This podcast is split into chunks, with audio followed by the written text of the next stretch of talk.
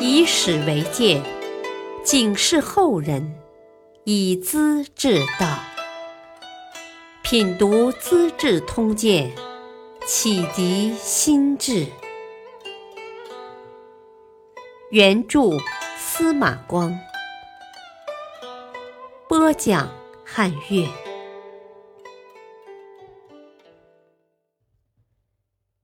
图广陵，皇帝嗜血，田舍翁刘裕受朝。晋灵王刘旦向来受兄长刘俊的妒恨，他住在广陵（今扬州），心里感到很紧张，恐怕终究会被皇帝杀掉，于是暗中做防备，囤积粮草，操练军队，修整城墙。明眼人一看就知道他想干什么。季氏参军姜志渊心里明白，怕受牵连，便找借口回到建康，当了中书侍郎。他的人品好，学问深，沈怀文常常夸赞：“啊，别人有的优点他都有，别人没有的长处他也有。”这就是姜志渊。姜志渊走了，刘旦的活动更加露骨。皇帝派人侦查，掌握了全部情况。不久，皇帝决定先发制人，出兵讨伐刘旦。刘旦上书质问：“啊，过去我有什么福气，生在皇室，能跟你做兄弟？”现在我又有什么罪过，变成仇人，受你的打击？请你想想自己的丑事吧，遮得住吗？我也会说话的。原来刘俊荒淫堕落，不分亲疏，不论大小，连妹妹也娶做妃子。老百姓骂他是畜生，刘旦对他很不客气了。皇帝暴跳如雷，京城里的人凡是跟刘旦有关系的，全部诛死，杀了几千人。沈庆之奉命包围广陵，刘旦在城楼上责问他：“沈公，看你头发胡子白完了，怎么不去分辨是非？何苦来呢？”沈庆之在军事上有一套。对皇帝也是盲目的忠实，像鹰犬一样，打个呼哨就会窜上去的。他看刘旦不客气，便反唇相讥：“啊，朝廷看你狂妄愚蠢，犯不着派精力旺盛、本事大的人，叫我这不中用的老头来就足够了。”然后指挥军队四面猛攻。刘旦想软化沈庆之，派人挑着精美的食品，专门送到他的军营。沈庆之不揭盒盖，当着来人焚烧了。刘岱又请他给朝廷传信。沈庆之不耐烦：“啊，我受诏命讨伐叛贼，不帮人送信。你想投降归命，我倒是会护送的。”态度很严厉。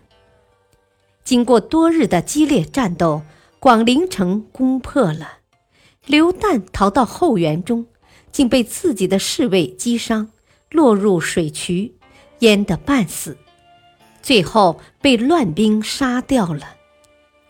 皇帝下令屠城，沈庆之要求五尺以下的儿童赦免不杀，妇女则赏给军士。就这样。还是杀了三千人之多。校尉宗岳是沈庆之的先锋，治军严厉，摆成几万人的方阵，带头冲锋，攻进广陵城。沈庆之叫他处决俘虏，他十分残忍，挖肠肚、剔眼珠、打伤面部和肚腹，再浇苦酒烧伤口。看着这种悲惨场面，他特别兴奋，手舞足蹈，哇哇乱叫。屠杀完了，皇帝下令把人头搬到石头城的江岸边，筑成高台，向百姓示威。刘旦的家族被改姓刘，留下的刘，开除族籍。沈怀文见祖，皇帝根本不理睬，竟登上宣阳门，命令左右大臣欢呼万岁。侍中蔡兴宗也在旁边，脸色冰冷，不言不语。皇帝问他：“你不欢呼，为什么？”蔡兴宗眉头皱紧，啊，我们应该痛哭流涕呀，还能欢呼万岁吗？皇帝一时也觉得没趣。蔡兴宗奉命到广陵巡视，找到老朋友范毅的尸体，重新安葬。范义是刘旦的中军长史，家世都在城里。有人劝他逃走，他说。啊！我是主将的部属，作为儿子不能抛弃母亲，作为部下不能背叛上级。我宁愿死在广陵。城破后，全家被杀。皇帝憎恨范义，听说蔡兴宗公然重新安葬，很生气，质问道：“你为何要触犯我的旨意？”安葬叛乱分子。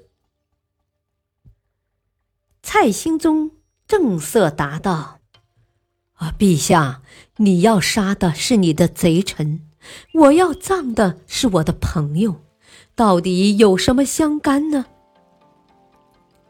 刘俊的脸红了。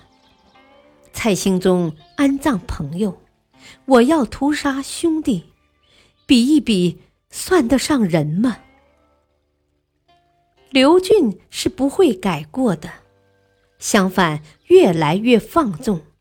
每次宴会不止豪饮嬉闹，还要侮辱大臣，寻开心。江志渊一向爱安静，总想避开这种胡闹场面。刘俊偏要找他，要他暗示王僧郎，戏弄儿子王玉。江志渊劝皇帝。啊！父亲戏耍儿子，这个玩笑开不得吧？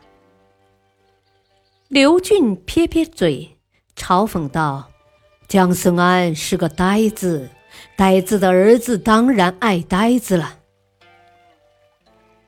姜僧安是姜志渊的父亲，刘俊意思是说姜志渊是个呆子，物以类聚，自然袒护王玉。皇帝戏弄取乐，可连姜志渊的父亲也骂到了。姜志渊听了，又气又怕，泪水满面，不敢作声。刘俊的宠妾殷贵妃死了，叫大臣议论谥号。姜志渊主张视为怀，刘俊说不好，很讨厌姜志渊。某日，他带着大臣查看贵妃墓地，指着墓道边的石柱，阴沉沉地望着姜志渊：“这里不许有‘怀’字，明白吗？”可怜的姜志渊，忠厚老实的君子，从此抑郁得病，不久便死了。刘俊越来越反常，太宰刘义公。是亲叔父，却经常挨他的骂。他叫老将军王宣谟为老仓，大约是乡巴佬、大老粗的意思；叫仆射刘秀之为老千，就是吝啬鬼；喊严师伯为严，俗话说的凸牙齿。每位大臣以个人的体型和生理缺陷都叫混名。黄门侍郎宗灵秀偏偏不灵不秀，生得肥胖，跪拜姿势很笨拙。每次朝会，刘俊不断赏他吃的喝的，赏一次要起身拜谢一次，累得腰不能弓，腿不能站，歪歪倒倒直喘气。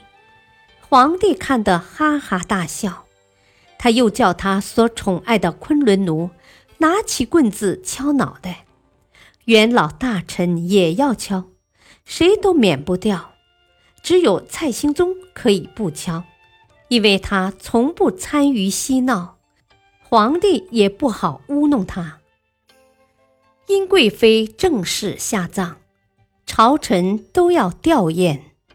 皇帝跟刘德愿说：“你若哭得伤心，我就重赏你。”刘德愿立刻痛哭起来，拍胸跺脚，涕泪满面。刘俊很高兴，马上封他为豫州刺史。医生杨志。哭得也很悲痛，呜呜嚎啕，耸肩扬臂。事后有人问他：“啊，你的眼泪怎么来的那么急呀？”杨志笑道：“哦，当时心里想到的是我刚死的小妾，眼泪哪能不急呢？”把问的人逗得开心大笑。刘俊人很聪明。读书一目七行，非常快捷，学问广博，文章华美，机警决断，又会骑马射箭，就是品性不端，奢侈淫乱。他想拆毁祖父刘裕当年的住处殷室，重建玉竹殿。他带着大臣到殷室查看，只见床沿砌着一圈土砖。墙上挂着葛纱灯和麻绳符，和乡下农民家里一样。侍中袁济称赞高祖的简朴作风。刘俊不搭话，只自言自语：“啊，一个老农夫有这种日子已经过头了。”他鄙视祖父，辱骂祖父，不像他这个孙儿会享受。临死前几年，刘俊特别贪财，凡是刺史和太守退职，必须交出大量的贡献。如果还有剩余，就强迫他们赌博，直到输光为止。他整天喝酒，醉了靠着凳子打盹儿，听到有事马上起身整理衣襟儿，毫无醉态。大臣们绝不敢当他是酒疯子，相反。很害怕他的机警和武断。刘俊死时三十五岁，死得很突然。当时十六岁的太子刘子业继位，吏部尚书蔡兴宗恭敬地把玉玺交给新皇帝。这个少年满脸傲气，毫无悲哀之情。蔡兴宗后来跟同僚们私下谈起。啊！当日鲁昭公的父亲死了，他不伤心。苏孙木子预料他不会有好结果的，看起来灾祸也会降到我们的头上啊！感谢收听，下期播讲沈庆之狱中被诛，刘子业迫害成狂。敬请收听，再会。